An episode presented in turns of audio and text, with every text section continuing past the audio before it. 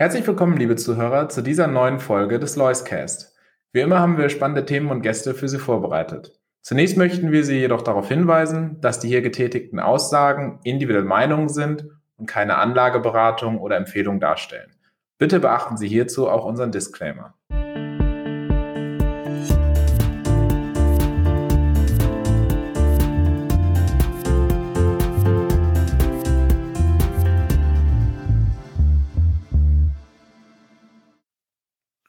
Herzlich willkommen zu unserem Loiscast im Monat Oktober. Mit an Bord unser Portfolio Manager Markus Herrmann. Hallo, grüße dich. Hallo Gerrit. Wie gewohnt gehen wir ja auf viele Themen ein. Und äh, viele Themen ist im Moment ja gerade schon sehr stark äh, fokussierend auf Großereignisse. Gerade vor ein paar Tagen natürlich äh, wieder ein Schock im Prinzip. Jetzt haben wir Krieg in Israel. Ähm, damit einhergehend natürlich äh, sofort wieder die Diskussion auf dem Schirm Ölpreis und damit natürlich für deutsche Unternehmen, im speziellen europäische Unternehmen, ähm, ein ganz wichtiger Faktor, der auf ihre eigenen Geschäftsmodelle wirkt, ähm, auf Erträge drückt etc. Zumindest in der Gedankenwelt. Ähm, das muss jetzt erstmal alles schlagen werden, aber das die Kapitalmärkte äh, beschäftigt.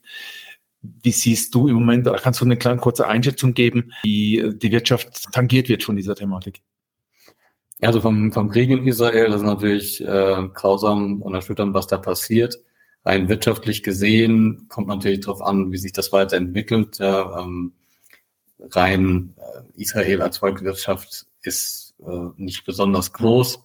Ähm, wenn das natürlich ein Flächenbrand wird, was die gesamte Region angeht, äh, mit dem Iran involviert etc. pp, kann es natürlich schon zu Verwerfungen äh, dann kommen, was äh, das ganze Thema Öl angeht, das ist klar.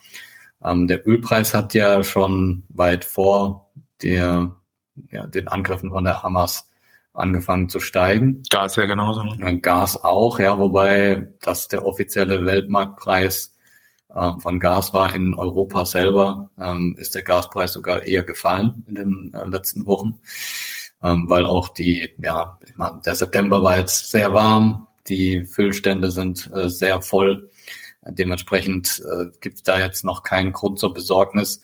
Der Ölpreis ist ja aber von den tiefen 70ern auf über 90 Dollar schon gestiegen gewesen, um dann innerhalb von ein paar Tagen wieder um 10 Prozent zu fallen. Also die Volatilität ist da auch einfach extremst hoch, muss man sagen. Man hat sich davor schon gewundert, warum kann der Ölpreis so stark steigen bei dieser schwachen Konjunktur, von der eigentlich täglich nur Negativnachrichten kommen. Also eigentlich müsste der Ölpreis tiefer stehen.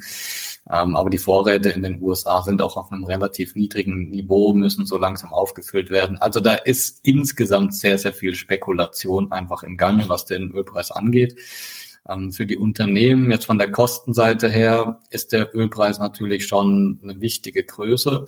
Aber dadurch, dass es eben unisono weltweit so eine wichtige Größe ist und äh, im Prinzip auch ein weltweiter Preis dann besteht, ähm, ist es besser verkraftbar, um das eben auf die Kunden abzuwälzen. In vielen, vielen Industrien, wie zum Beispiel der Chemiebranche, ist das auch einfach vertraglich festgelegt, dass dann ähm, die Preise für bestimmte Güter automatisch steigen, wenn der Ölpreis steigt. Ähm, ist das eben besser handelbar, als wenn das so rein europäische Themen beispielsweise sind wie zum Beispiel der europäische Gaspreis oder der europäische Strompreis, äh, wo man dann natürlich automatisch nach, äh, Nachteile im Wettbewerb gegenüber anderen Regionen hat.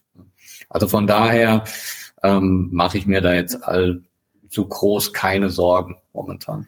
Ja, das, ich, sag mal, ich fahre natürlich auch oft äh, hier im Rheinland-Pfalz bei äh, BASF vorbei und auch nachts ist das beeindruckend und man hat aber trotzdem allein schon nur durch die Optik natürlich sofort das Thema Energie, alles hell erleuchtet, dazu noch das Produktionsthema.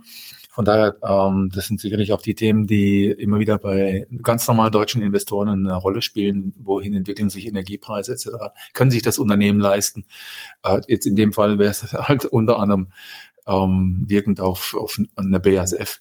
Gibt es denn für dich Branchen, ähm, du hattest gerade schon abgeleitet, dass Chemiebranche das ganz gut gekoppelt hat ähm, an Preisweitergabe.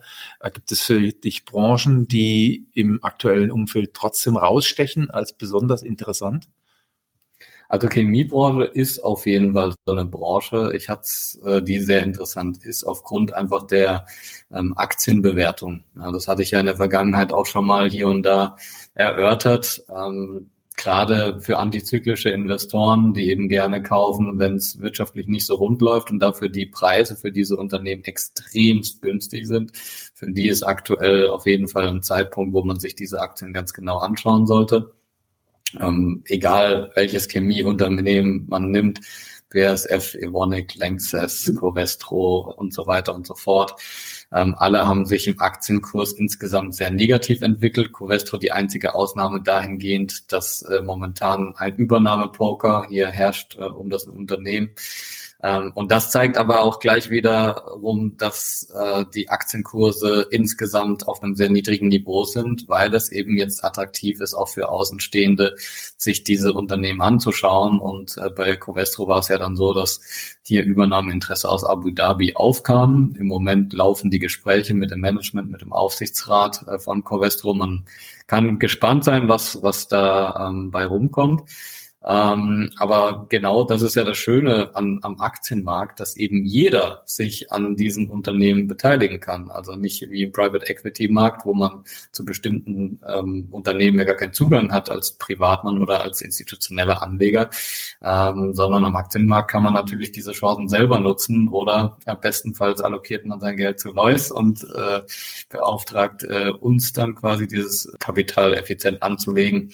Und genau das ist jetzt so eine Branche, die eigentlich wie gemacht ist für uns als antizyklische Anleger, ähm, dass wir eben sehen, hier gibt es einen Haufen Unternehmen, deren Preis momentan wesentlich niedriger ist als deren Wert. Und ähm, deshalb haben wir uns auch dort engagiert, wohl wissend, dass wir momentan keine allzu guten Nachrichten aus dieser Branche zu erwarten haben. Deshalb sind ja die Preise auch aktuell so tief. Aber auch gleichzeitig wohl wissend, dass äh, wenn man eben die Geduld hat, ein paar Quartale, vielleicht auch sogar ein, zwei Jahre abzuwarten, äh, dass dann ähm, sich die Situation sehr schnell ähm, auch wieder stark verbessern kann und die Preise dann eben wieder stark zulegen werden für diese Unternehmen, bestmöglich sogar über deren Wert und äh, dann würden wir eben wieder verkaufen. Aber ohne Mut ist doch im Moment fast nichts zu investieren.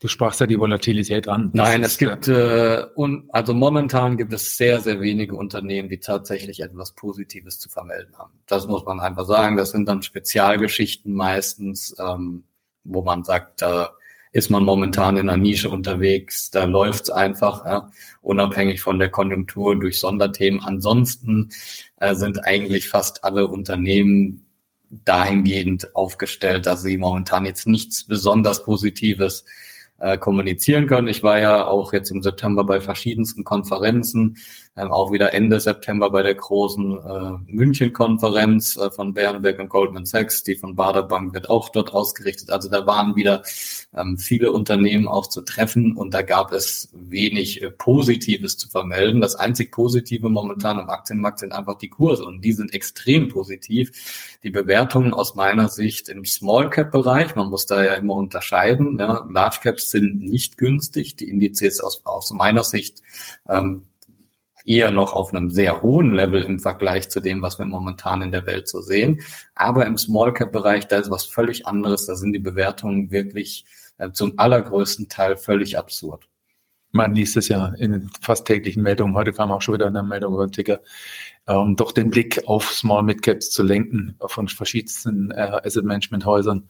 Also es scheint auf das Tablett zu kommen. Ich glaube, das ist auch eine ganz große Aufgabe für uns, ähm, darauf hinzuweisen, wo die, wo die Chancen liegen, ähm, dass es natürlich verbunden ist mit einer extrem hohen Volatilität und man am Ende halt auch doch schon das eine oder andere Mal lange Zeit äh, spannend benötigt, bis so ein Investment aufgeht. Aber das waren auch die Themen, die wir in den vorigen Podcasts ja immer wieder hatten, dass Absolut. das das ohne nicht geht. Ja, ja wir, das Schöne äh, in der Diskussion ist, dass wir jetzt schon quasi eineinhalb Jahre oder fast zwei Jahre äh, Small Cap Bears hinter uns haben. Ja, wir sind nicht am Anfang, sondern wir sollten eigentlich schon ziemlich weit am Ende sein, ähm, weil natürlich auch wenn man wenn so eine durchschnittliche Bears vielleicht zwei, drei Jahre dauert, eben wir haben schon fast zwei Jahre hinter uns. Ja, und wir sind auch mit Bewertungen angelangt, die sehr, aus meiner Sicht, wie gesagt, absurd sind, absurd tief. Ähm, ich denke, rein von der Logik her wissen mittlerweile die meisten, dass der Small Cap Markt wirklich attraktiv ist. Aber wie du schon gesagt hast, äh, der Mut fehlt dann noch ein bisschen äh, in diese Bewertung dann auch reinzugreifen, weil man natürlich immer Angst hat, dass es noch weiter fällt. Ähm, wir sehen das aber auch bei den Übernahmetätigkeiten, die jetzt stattfinden beispielsweise, dass natürlich umso tiefer die Bewertungen dann sind, umso mehr Übernahmen wird es dann letzten Endes auch geben. Wir sehen das bei Covestro, habe ich schon angesprochen. Hatten jetzt jüngst im Premium Deutschland ähm, auch nochmal eine Übernahme von Synlab, einem, einem der größten europäischen Laborbetreiber, die von Private Equity übernommen wurden. Also da tut sich schon was. Und wir sehen auch viele Private Equity Gesellschaften, die sogar jetzt öffentlich äh, sagen, der Aktienmarkt in Europa im Smaller Midcap Bereich ist so attraktiv, dass sie äh, vor allem jetzt da auch nach Zielen Ausschau halten. Also gar nicht im Privatmarkt, was ja eigentlich also nicht bei den Illiquids genau. liquide. Ja, äh, und, und das ist das ist auch wieder so eine absurde Entwicklung. Früher war es so, dass die wenn es Übernahmen gab, wenn es Transaktionen gab im Privatmarkt, dann waren die immer auf einem günstigeren Multiple als die Bewertungen, die man eben in der Vergleichsgruppe am Aktienmarkt gesehen hat, weil gesagt wurde, ja klar, der Aktienmarkt ist liquide, da kann ich schnell kaufen, verkaufen. Äh, deshalb müssen die Bewertungen natürlich auch etwas höher sein als für eine völlig illiquide Assetklasse.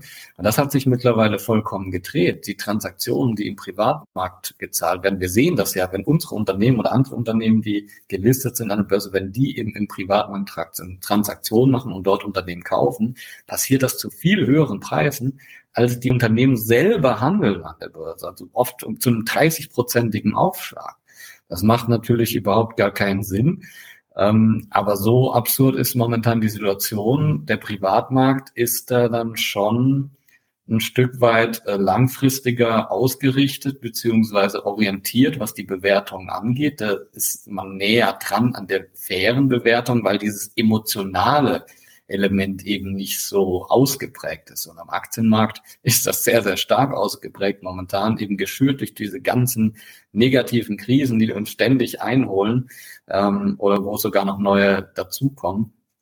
Und ähm, deshalb lohnt sich das auf jeden Fall mal anzuschauen, was da momentan am Aktienmarkt passiert und äh, dass man sich da wirklich sehr, sehr günstig in die Titel einkaufen kann bedingt die zwei Punkte, ne, dass man auf der einen Seite die Risikobereitschaft hat und auf der anderen Seite natürlich eben genau die Liquidität dafür investieren will. Hm, muss man, also das Thema Risiko, da, da muss ich mal ein bisschen schmunzeln, denn äh, wenn man quasi Risiko ähm, dann gleichsetzt mit ich äh, kauf was, was im Preis extrem gefallen ist. Also aus meiner Sicht äh, geht man eben sehr geringe Risiken ein, wenn man sich solche Unternehmen zu einem sehr, sehr günstigen Preis kauft. Ja. Wenn die Qualität stimmt dann. Wenn die Qualität stimmt, ja. Man muss natürlich seine Hausaufgaben machen und äh, die Unternehmen dementsprechend einen Qualitätscheck unterziehen und dann zum Schluss kommen, dass das ein werthaltiges Asset ist. Ganz klar, das ist die Hauptaufgabe. Ähm, aber wenn man zu diesem Schluss gekommen ist, dann geht man natürlich aus meiner Sicht sehr geringe Risiken ein, wenn man etwas kauft, was sehr günstig ist im Vergleich zu einer Marktphase, wo die Kurse schon gut gelaufen sind und man weiß äh, oder zumindest abschätzen könnte, dass die Preise eher hoch sind. Da sind dann die Risiken. Ja, auch wenn die Volatilität quasi in den ruhigen Märkten, wenn alles gut gelaufen ist, vielleicht niedriger ist und das rein quantitative Risikomodell sagen würde, das Risiko ist momentan gering. in der Realität ist es viel höher als jetzt. Ja, äh, wir haben ja auch äh, eigentlich täglich mit unseren äh, Geschäftspartnern Kunden zu tun, die natürlich auch Asset Management Verantwortung haben und ihren Kunden äh, ja, Beratungsdienstleistungen anbieten. Deswegen komme ich auch mit diesen mit diesen Punkten, die so der deutsche Privatanleger vielleicht auch stärker so im Vordergrund stellt. Ähm, auch die Definition von Risiko, und so gerade vorhin schon darauf hingewiesen sagen wir, der Deutsche investiert halt dann doch im Moment vielleicht lieber in irgendeine dreiprozentige Anleihenform, ein Fonds, eine Staatsanleihe, was auch immer, ähm, weil sie auf einmal wieder da ist. Und ähm, da jetzt die Inflation auch ein Stück weit zurückgekommen ist, sind wir auch nicht mehr so weit weg, wenn man es wenn man es dann wirklich äh, abdiskontiert und vergleicht und dann real praktisch die, die Wertentwicklung sieht, aber es ist halt immer noch negativ. Ja. Ähm, nur das ist genau der Punkt, äh, der wird vom deutschen Privatanleger meistens eben nicht gesehen und deswegen? Wir hatten ja auch die Fahne hoch für die Aktie, für die Sachanlage, Sachwertanlage. Und äh, von daher bleibt unsere Aufgabe, glaube ich, hier weiter zu werben und Fokus auf die Marktbereiche zu legen, die interessant sind. Und ist ja nicht das erste Mal, dass wir uns über Small Mid Caps äh, unterhalten. Auch der Blick in unsere gesamte Portfoliopalette. Wir haben ja noch sechs Fonds, aber ich glaube, alle sechs Fonds haben über zwei Drittel im Moment ähm, in Small Mid Caps investiert. Das ist ein ganz klares Zeichen, äh, wohin im Prinzip so der der, Investmentprozess gelenkt wird hinsichtlich der Attraktivität. Da scheint es eine extrem hohe Attraktivität zu geben.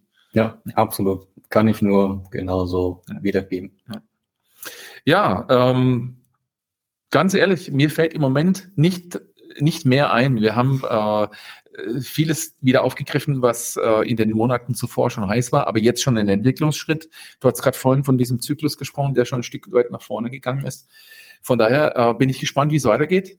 Bedanke mich äh, heute in dem kurzen Podcast sehr bei dir und äh, bin gespannt eben, äh, was äh, die Zeit in Kürze vor allem bringen wird. Sehr gerne.